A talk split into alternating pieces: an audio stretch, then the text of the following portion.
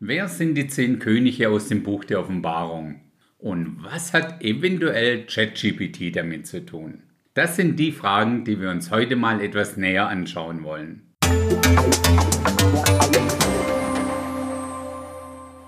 Wie du sicher schon gemerkt hast, wollen wir hier in diesem Podcast gerne auch mal etwas out of the box denken und Themen ansprechen, die vielleicht auf den ersten Blick nicht so in unser gewohntes, traditionelles biblisches Bild passen.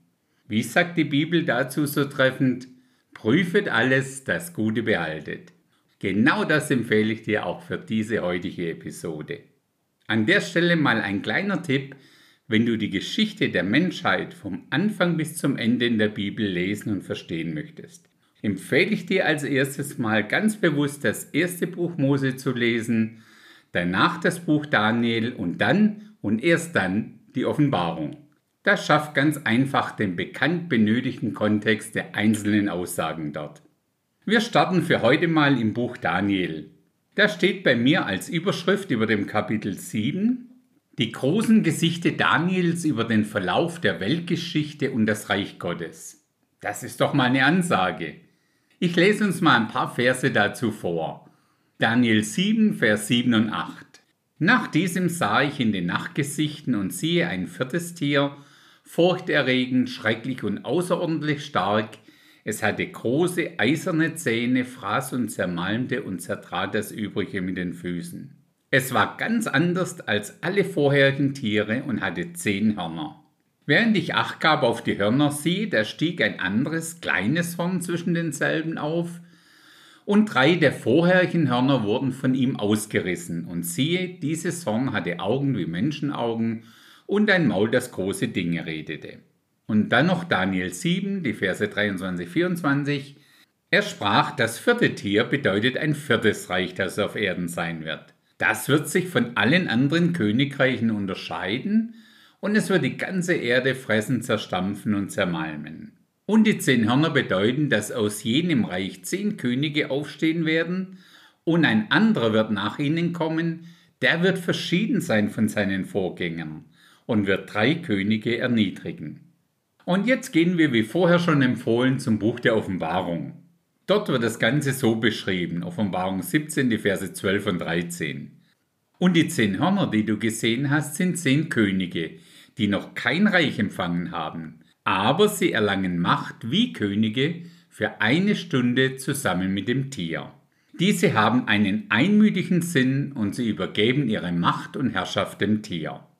Diese besonderen zehn Könige wurden viele Jahre als Herrscher von zehn Reichen bezeichnet, die letztendlich aus dem römischen Reich, quasi aus der heutigen EU, erstehen werden. Dann dachte man, dass das irgendwie zu klein gedacht ist, weil ja die globale Welt wesentlich größer ist und der Antichrist über alle herrschen möchte und letztendlich ja auch wird.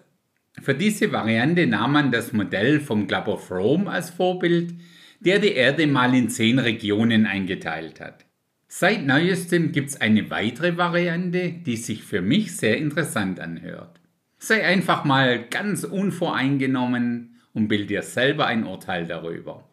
Es geht um zehn Könige oder Machthaber, die noch kein Reich empfangen haben, die aber so viel Macht haben wie Könige, die dann wiederum ihre Macht dem Antichristen und seinem falschen Propheten übergeben. Nehmen wir mal unseren Bundeskanzler Scholz, der wäre in der biblischen Sprache ja schon der König von seinem Königreich Deutschland. In diesem relativ klar definierten Königreich regiert er, ja ich weiß, mehr oder weniger halt, aber über rund 80 Millionen Deutsche. Wenn wir uns jetzt mal Machthaber anschauen, die ganz anders sind wie gewohnt und die kein Königreich im klassischen Sinn besitzen, vielleicht sollten wir dann wirklich mal auf Leute schauen wie Elon Musk, Jeff Bezos, Larry Fink, Bill Gates, Sam Altman und so weiter und so weiter. Die alle haben kein klassisches Königreich und doch sind sie es, die mit ihren Daten jetzt schon mehr oder weniger die globale Welt steuern. Ich sage nicht, dass genau jetzt diese Menschen die kommenden zehn Machthaber sein werden. Es ist aber ein sehr interessanter Ansatz, dass solche Machthaber ihre Macht dem Antichrist geben für sein globales antichristliches Wirtschaftssystem. Das bekannte Alleinstellungsmerkmal dieses Systems ist ja, dass niemand weltweit kaufen oder verkaufen kann, ohne Teil dieses Systems zu sein, indem man sich durch ein Malzeichen auf der Stirn oder auf der rechten Hand ausweist. Werfen wir noch kurz einen Blick auf die hinter diesen Namen stehenden Konzerne und deren Einfluss und Reichweite. Da ist zum Beispiel der Meta-Konzern. Die haben allein schon rund 3 Milliarden Nutzer mit Facebook, Instagram und WhatsApp weltweit. Microsoft hat über eine Milliarde nur Office-Nutzer weltweit.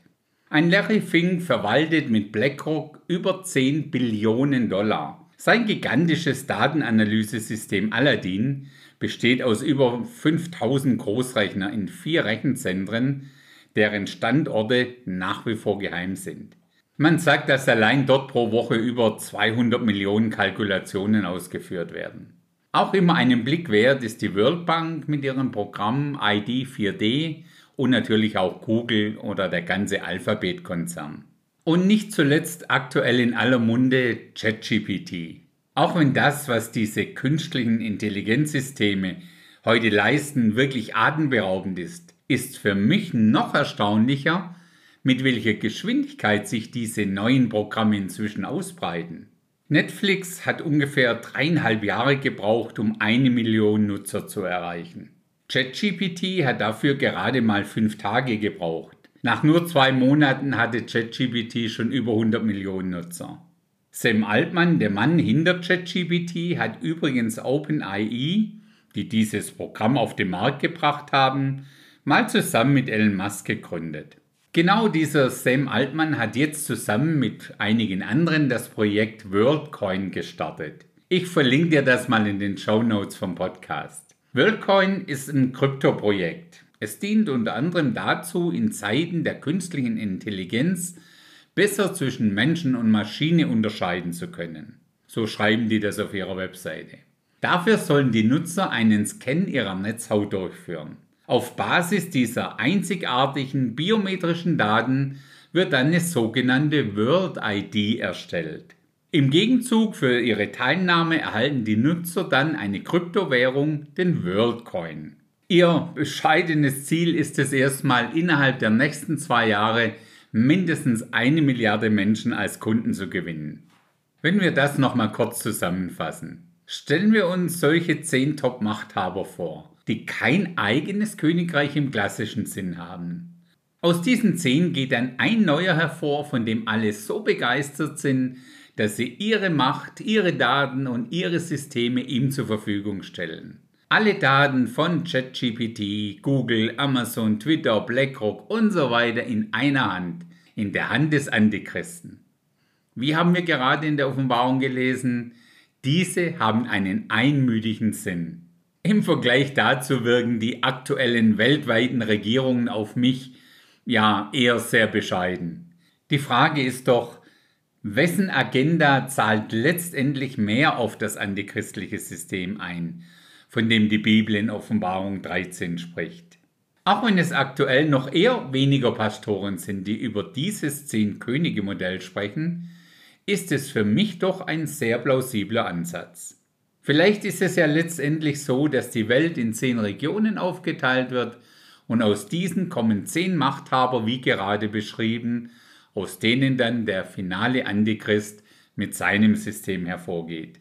Das einzige System, in dem unsere persönlichen Daten dringend hinterlegt sein sollten, befindet sich auch mehr oder weniger in der Cloud, zumindest in der himmlischen Cloud und zwar direkt bei Gott.